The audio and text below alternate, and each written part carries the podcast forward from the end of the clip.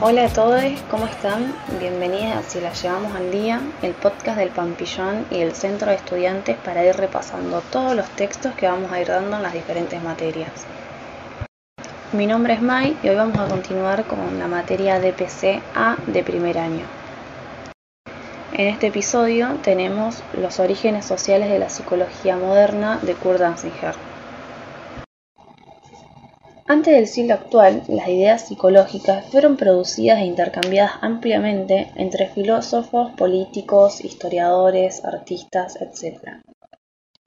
Lo que en la historia más reciente resulta absolutamente novedoso es la aparición de grupos de especialistas realizando reclamos exitosos del monopolio de la verdad psicológica.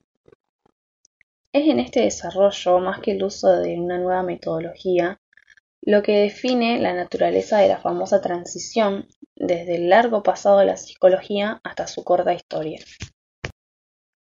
Las técnicas más potenciales fueron de experimentación y cuantificación, por su propósito y manera de ser usadas. Las técnicas empíricas fueron aplicadas a problemas psicológicos muy extensamente en el siglo XIX por filósofos, científicos y médicos. Recordemos que el método empírico es el que se basa en la experimentación y la lógica empírica, junto a la observación de fenómenos.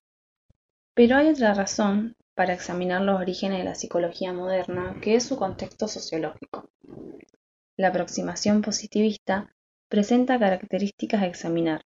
En primer lugar, su concepción de una disciplina científica está basada en la noción de progreso acumulativo. Aplicado a la historia de la psicología moderna, esta manera de pensar llevó a la conclusión tradicional de que la psicología moderna comenzó en Alemania y que posteriormente se trasladó a Estados Unidos.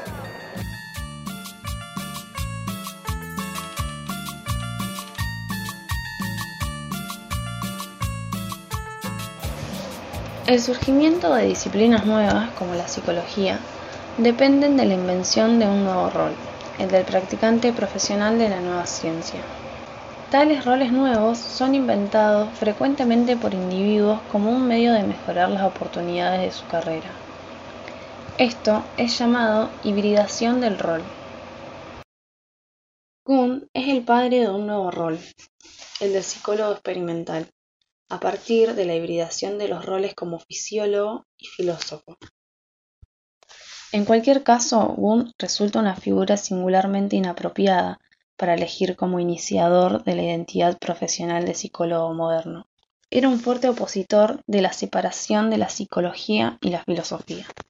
Por otro lado, el rol crítico de los factores extradisciplinarios fue ilustrado a través de la comparación entre el desarrollo temprano de la psicología en Alemania y en Estados Unidos. En la psicología alemana fueron muy lentas en desarrollarse, y prácticamente todos aquellos que investigaban psicología eran filósofos. En cambio, en Estados Unidos estaba proliferando los departamentos universitarios de psicología. Por ende, la psicología como disciplina autónoma es una invención americana y no alemana. Si comparamos las situaciones que debían enfrentar los aspirantes a psicólogos en Alemania y en Estados Unidos, resulta obvio que existían diferencias cruciales. En Alemania, la materia potencial de una nueva disciplina fue en gran parte reclamada por el establishment profesional y académico. Y, tan tardíamente, para 1929, la Sociedad Psicológica Alemana intentó justificar la existencia de la psicología a partir de su relación con la filosofía a través de protestas contra la tendencia a reducir el número de puestos universitarios en psicología a favor de la filosofía.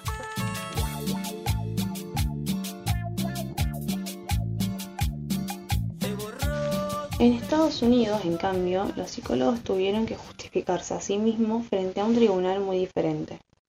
Estaban interesados en técnicas de control social y desempeño tangible. El nivel de educación era muy importante.